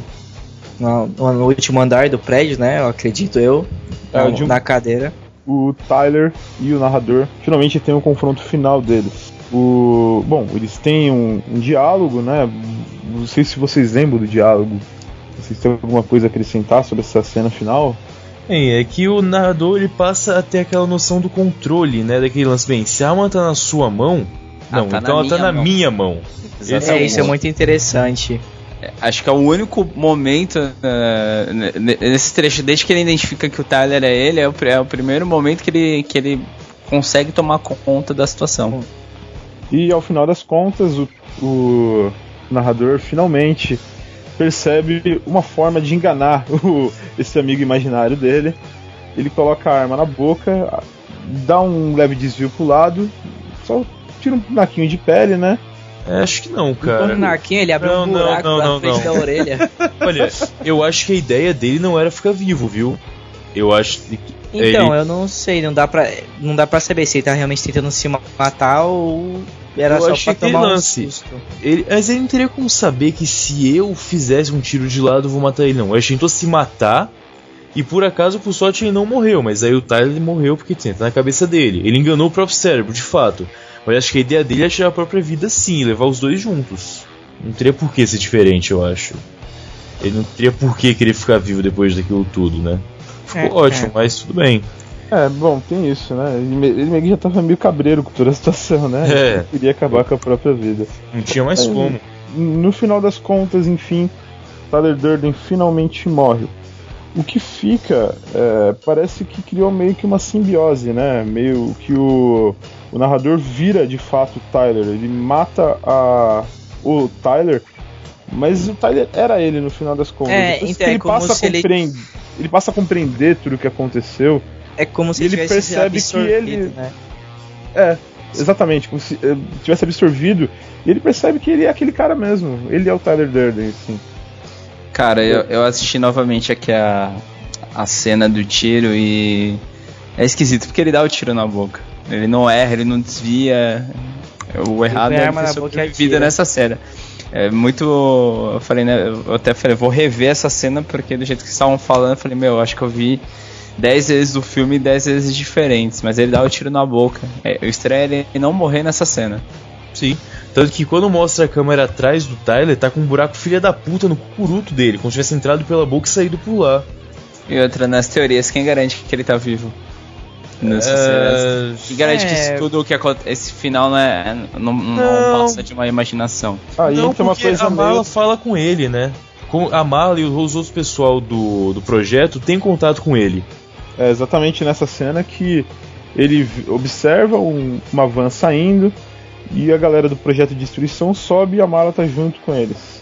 Porque ela havia sido sequestrada anteriormente. Mas não é a van, é aquele mesmo ônibus que ela entrou. Quando ele pra- mesmo é o ônibus, mesmo exatamente, ônibus. é o mesmo ônibus. Aí tem o diálogo final em que ela percebe que ele tá todo fudido com um tiro no meio da cara, né? Ele olha pra ela e diz: Você me conheceu numa época estranha da minha vida. É, mas deixa eu falar, Marla. Olha, olha pra mim. Eu tô bem de verdade. Confia em mim. Tudo vai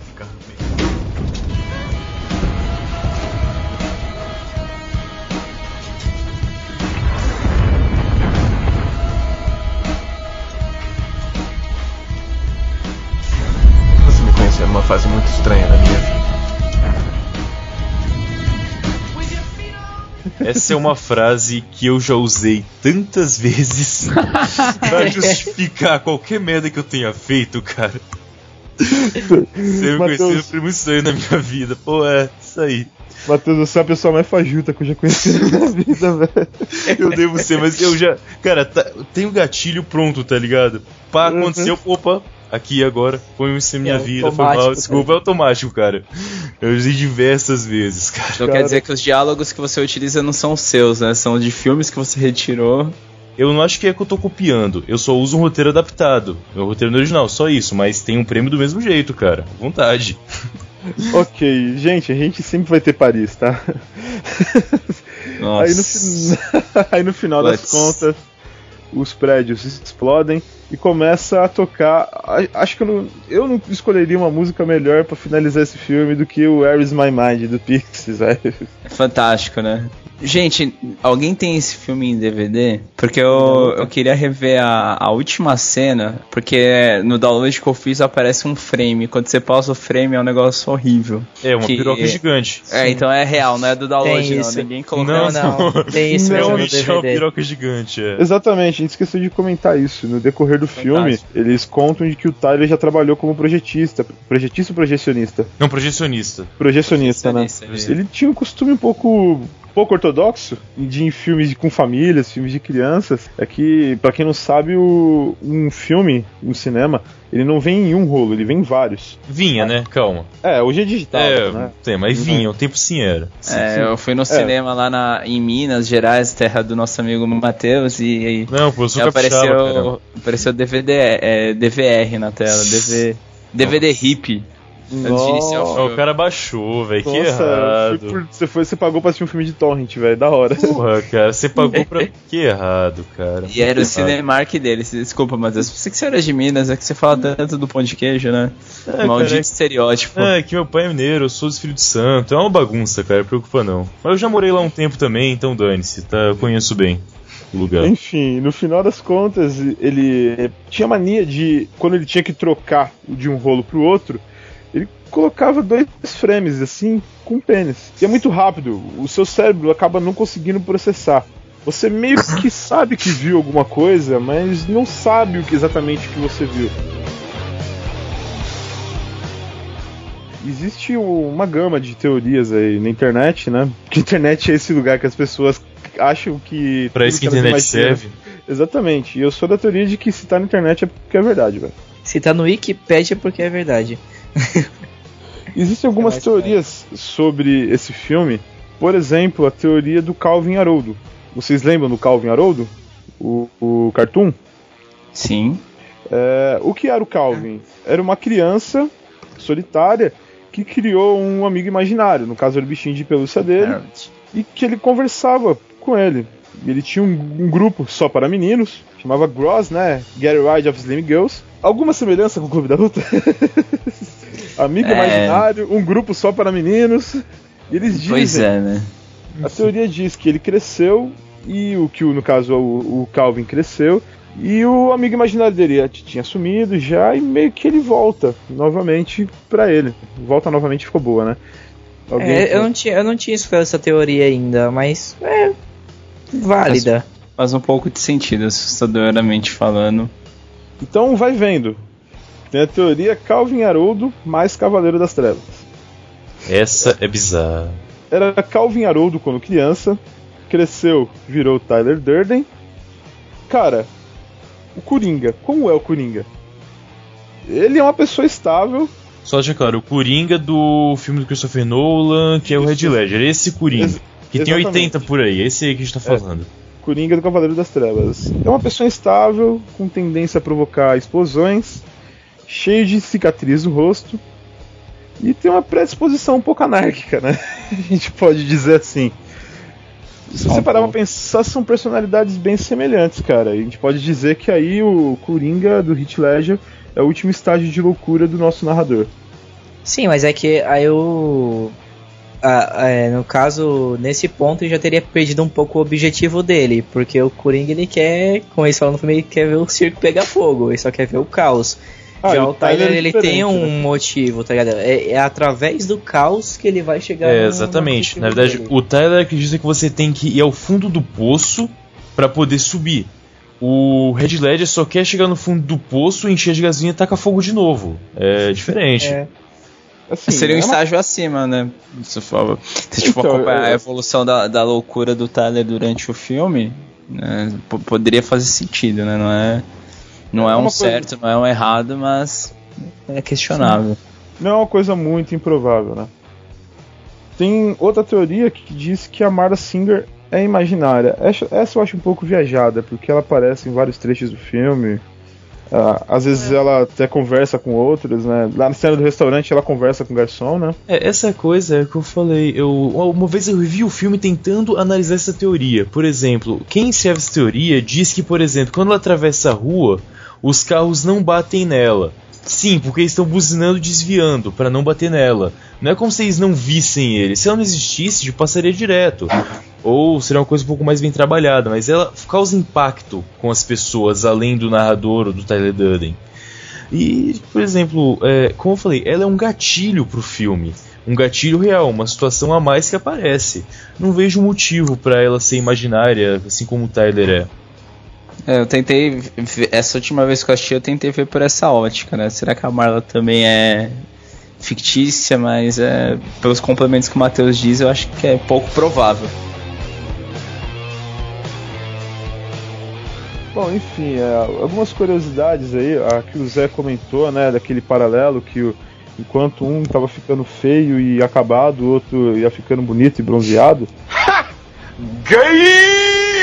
É, tem uma coisa bizarra que aconteceu na produção, cara, que numa das cenas de luta, o Edward Norton deu um soco no abdômen do, do Brad Pitt e o abdômen dele tava tão duro que ele quebrou o dedinho. Não sei se vocês já ouviram falar disso. Eu não tinha ouvido também, não.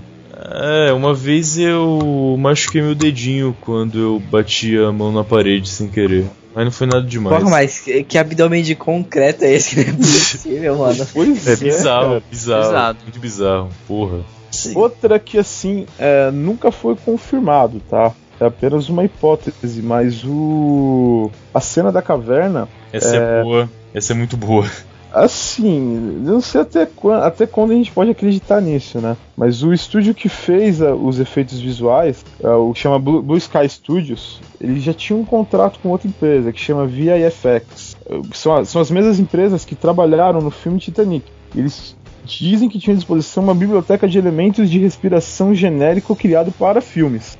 Pode ser, não estou afirmando que seja, que a cena de respiração da caverna fosse a voz do, do Leonardo DiCaprio em Titanic. Caramba. Então, esse cara tá indo longe demais, eu acho, velho. Cara, essa, eu gosto dessa teoria, cara, porque alguma coisa de bom tinha que sair daquela merda daquele Titanic. Vamos ah, ah, cara, porra. O filme não é ruim, não. Ah. É um clichê, mano. Ele é bom. Ah, Lucas, porra, você, cara, logo você, cara. é, Matheus, acho que só você defende essa teoria que o Titanic não é um filme bacana. Porra, beleza. Pô, vem, me, vem me dizer que você não, vem dizer que você não foi na locadora e alugou aqueles dois VHS que o filme veio em duas partes, tá ligado? Nossa, era Eu fui no cinema, eu, fui, eu sou mais antigo ainda, eu assisti no cinema. Nossa, Nossa. Cara. Mano, você, tô tranquilo. velho. Não, 97, cara. Olha, então, mano, 97 não tinha cinema em Mauá. é, mas Mauá eu acho que ainda não tem cinema, mas enfim, não, é uma outra pauta. Eles estão agora passando aquele negócio de fotonovela, tá ligado? Com aquele projetor, retroprojetor, que você põe uma folha de acetato. Eles colocaram no meio da praça hoje. Tem de lençol no meio da praça, tá ligado? Isso atrás do Clube dos Índios também, que fazem um Padme Clube da Luta, só com arco e flecha. É, o, o top de mal é isso, cara. Faz os dois tranquilo. E com apenas dois coquinhos você faz os dois ao mesmo tempo. Cara, que absurdo, velho. Cara, alguém consegue imaginar o narrador como Champagne ou o Matt Damon? Cara, Olha. eu acho que. Porra.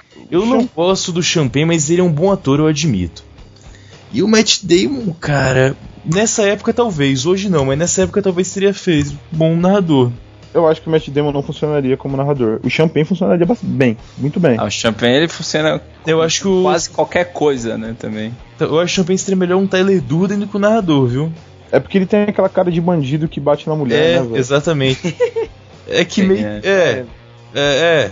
Tá bom, não vou falar muita coisa sobre. A gente tá tranquilo. Então. E uma produção do Peter Jackson como diretor. Cara. Olha, esse filme tem 2 horas e 17. Se o Ia Peter Jackson pega um filme de 200 páginas. Seria uma trilogia. De 4 horas cada filme. Cara, você ia ter 40 minutos pra, de um professor de química explicando por que, que dá pra fazer glicerina com sabão. Tipo, se eu falando por 2 minutos deve ter ficado chato, imagina um professor falando por 40, cara. Você ia ter 25 minutos de pessoas falando que o nome dele é qual mesmo? Nossa, cada, cada nome em que ele fosse nos grupos de apoio fosse um meu diferente, ia ter uma explicação para aquele nome, pra você ter ideia. Além de Excelente. músicas, as músicas iam ser cantadas pelos personagens, cara. Pode ter certeza disso também. E tem aquela velha história, né? Se o Peter Jackson fosse adaptar um tweet de 140 caracteres, ele faria dois filmes de 7 horas. Gente, isso não surgiu da minha cabeça não, tá? Na verdade, tanto teve o Peter Jackson, o, o Brian Singer e o Danny Boyle foram cotados para dire é, direção desse filme. E o Matt Damon, ele também foi cotado, né? Só que na mesma época, eu acho, ele fez o talentoso Ripley. Tá, Rafa. E aí eu, eu fui atrás da questão da bilheteria. 100 milhões foi o que ele arrecadou realmente no, nas bilheterias. Então, mesmo na bilheteria, ele já conseguiu recuperar investimento gasto no, no filme. É, não deu muito lucro, mas pelo menos não saiu no prejuízo, no fim das contas. Ah, é, 40 cara... milhões né, de lucro, tá bom. Ah, pra cara. época, né? 16 anos atrás. Agora eu pergunto para você, Matheus, agora é um devaneio. E se fosse o Michael Bay dirigindo esse filme? Cara, a, as explosões que duram 30 segundos no final do filme iam ser dos primeiros 20 segundos de filme até as últimas 3 horas e 40. Ia ser muito bom. ia ser cara. só isso. Não, é ia ser foda. Aquele... Ia ser foda, ia ser foda. É que nem aquele videozinho lá, não sei se vocês já viram, se Up tivesse sido dirigido pelo Michael Bay. Os caras eram a montagem do Up, mano. É muito engraçado, cara. Toda hora tem Os explosão. balões, né, cara? É a casa é... já explodindo, fácil. É, o Michael Bay tem essa certa tara por explosões, né? É. foda. Que errado. Imagina um clube da luta com o Bumblebee e o Optimus Prime. Seria fantástico. É, tipo, Eu... ia ser tipo o clube da luta. Ia ser o clube da luta em Mecha, tá o ligado? narrador e o Optimus Prime pode ser o Tyler, cara. Dá pra fazer um paralelo aí. Eu tô imaginando, eu tô estou- imaginando agora o Shia LaBeouf conversando com o carro dele, fazendo um clube da luta com o carro dele, daí ia juntar com aquele outro filme lá, Gigantes de Aço, tá ligado? Nossa, Círculo de Fogo.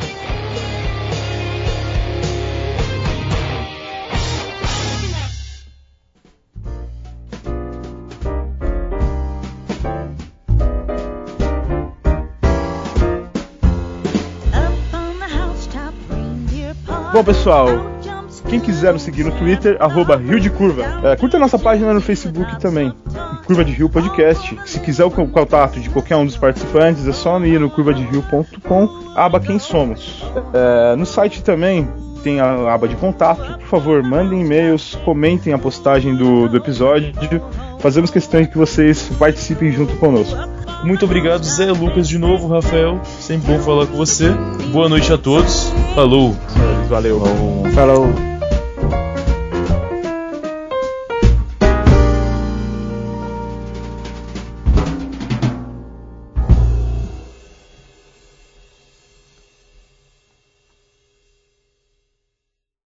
Gente, o, o Bob, é, interpretado pelo ator Michael Liaday, Ele, é, ele é na cool, verdade, né? ele é músico, né? ele é cara? músico, cara. Eu fiquei muito ansioso pra escutar aqui. É Meat Loaf.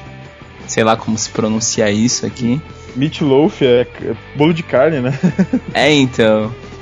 E assim, ele. Hoje você não consegue olhar e perceber o, o, o mesmo personagem. Você não consegue identificar que seja a mesma pessoa. Ah, Principalmente por causa da, da falta dos seios, né? Faz muita falta naquele cara.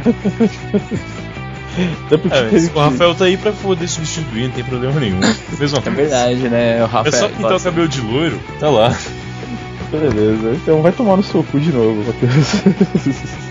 Só pra não perder o costume, né?